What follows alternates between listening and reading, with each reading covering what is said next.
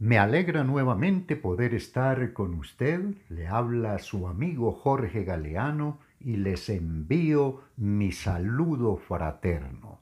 El dicho sabio para esta ocasión dice de la siguiente manera, si hallas un camino sin obstáculos, desconfía. Lo probable es que no conduzca a ninguna parte. Bueno, aquí yo creo podemos relacionar este dicho sabio que realmente lo que nos cuesta es lo que apreciamos a la postre. Hay otra máxima que dice, lo que nada nos cuesta, volvámoslo fiesta. Entonces, cuando vamos proyectándonos hacia un propósito, hacia obtener algo, si se presentan obstáculos, pues revistámonos de valor, pidamos la ayuda de nuestro Dios y confrontemos esos obstáculos, venzámoslos y sigamos adelante para lograr ese fin, ese propósito y seguramente que después de hacerlo vamos a apreciarlo mucho. Voy a estar compartiendo con ustedes una reflexión bíblica que he titulado Revelación para bien. Y por supuesto estoy hablando de la revelación bíblica. Y para ello me permito tomar de la versión o traducción de la Biblia el lenguaje actual en el profeta Jeremías, en el Antiguo Testamento, unos 600 años antes del Señor Jesucristo, en, en su libro, el del profeta Jeremías, capítulo 29, del verso 10 en adelante, dice, ustedes van a vivir unos 70 años en Babilonia, lo que hoy se llama Irak. Cuando se cumpla ese tiempo, les prometo que los haré volver a Jerusalén mis planes para ustedes solamente yo lo sé. Está hablando Dios en primera persona a través del profeta Jeremías. Y no son para su mal los planes, sino para su bien. Voy a darles un futuro lleno de bienestar. Cuando ustedes me pidan algo en oración, yo los escucharé. Cuando ustedes me busquen, me encontrarán siempre y cuando me busquen de corazón, esto es sinceramente. Estaré con ustedes y pondré fin a su condición de esclavos. Los reuniré de todas las naciones por donde los haya dispersado y los haré volver a Jerusalén. Les juro que así lo haré. Qué linda palabra. Quiero introducirle en el contexto histórico de este pasaje.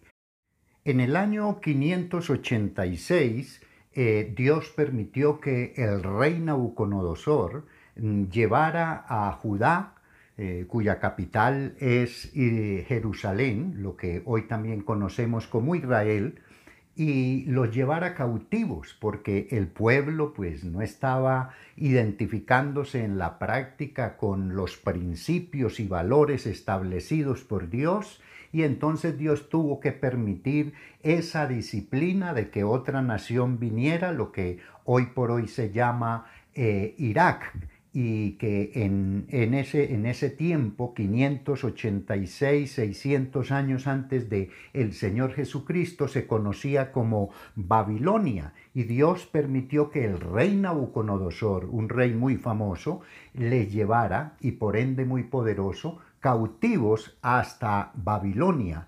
Pero Dios, que es un Dios de misericordia, deja esta revelación que hemos leído en el capítulo 29 del profeta Jeremías, allá en el Antiguo Testamento, como ya lo he dicho, unos 600 años antes de Jesucristo, para que el pueblo tuviera una esperanza, para que el pueblo tuviese eh, una promesa dada a través de esa revelación que Dios hizo precisamente usando como instrumento para ello a el profeta Jeremías.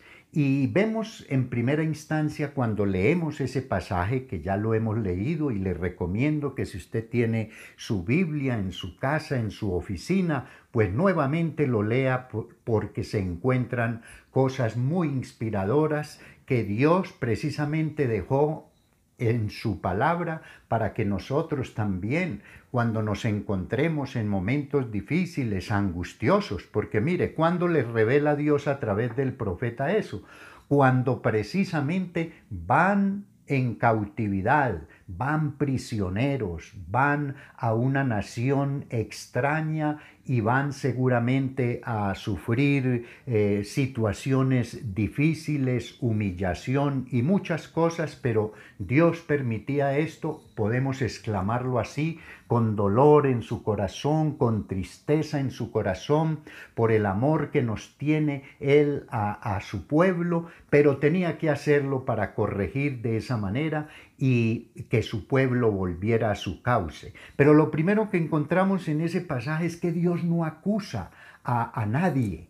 Él, él no culpa a nadie y como dice el salmista, David, allá en el capítulo 32 del libro de los Salmos, dice, Bienaventurado aquel cuya transgresión ha sido perdonada y cubierto su pecado. Bienaventurado el hombre a quien Jehová no culpa de iniquidad y en cuyo espíritu no hay engaño. Esto lo encontramos en el Salmo 32, versos 1 y 2. Entonces Dios no empieza culpándoles, acusándoles. ¿Por qué? Porque Dios es un Dios de misericordia y como dice también el libro de los Salmos, la misericordia del Señor es desde la eternidad y hasta la eternidad.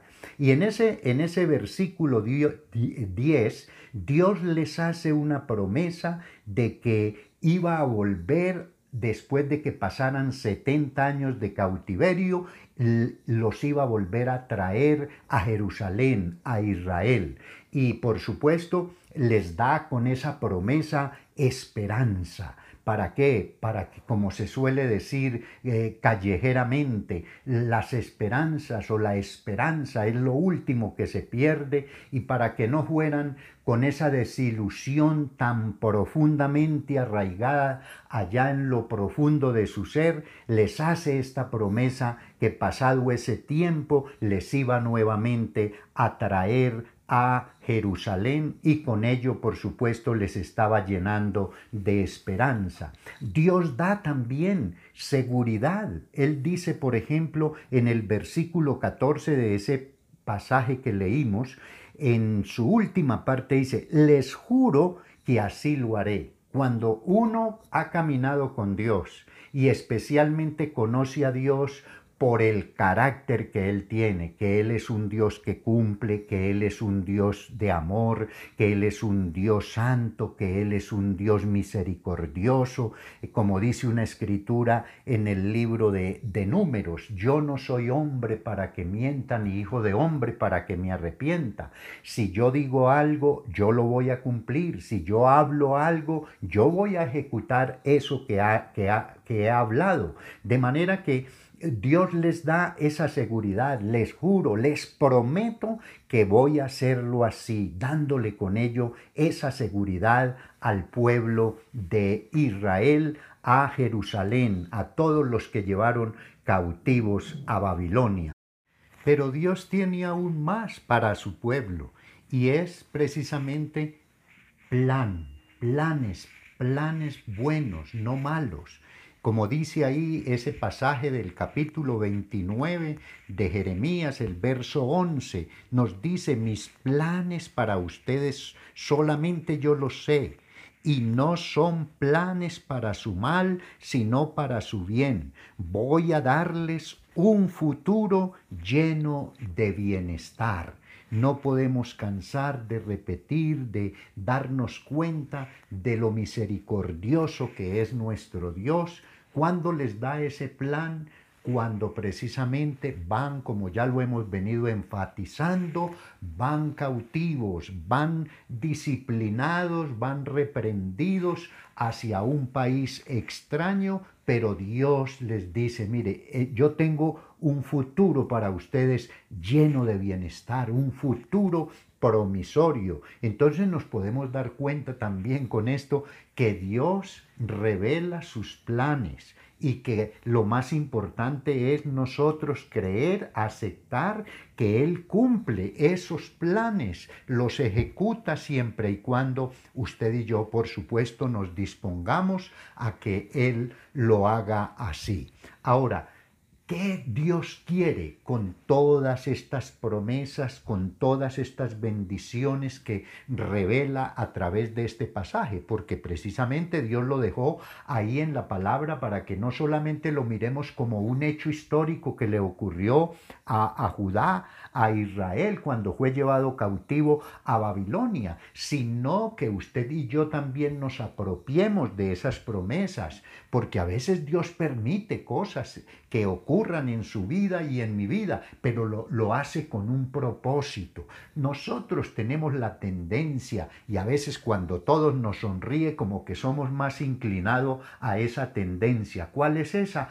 Como a olvidarnos de Dios y más bien conducirnos por, por, por planes o por cosas que sabemos que no glorifican a Dios y que a la postre no bendicen nuestras vidas. Pero Él permite, me permite palabras bien sencillas como eh, que, que se apriete un poco la tuerca ¿Para qué? Para que usted y yo volvamos la mirada hacia Él. Mire lo que nos dice ese, ese versículo 12 y 13 de este mismo pasaje.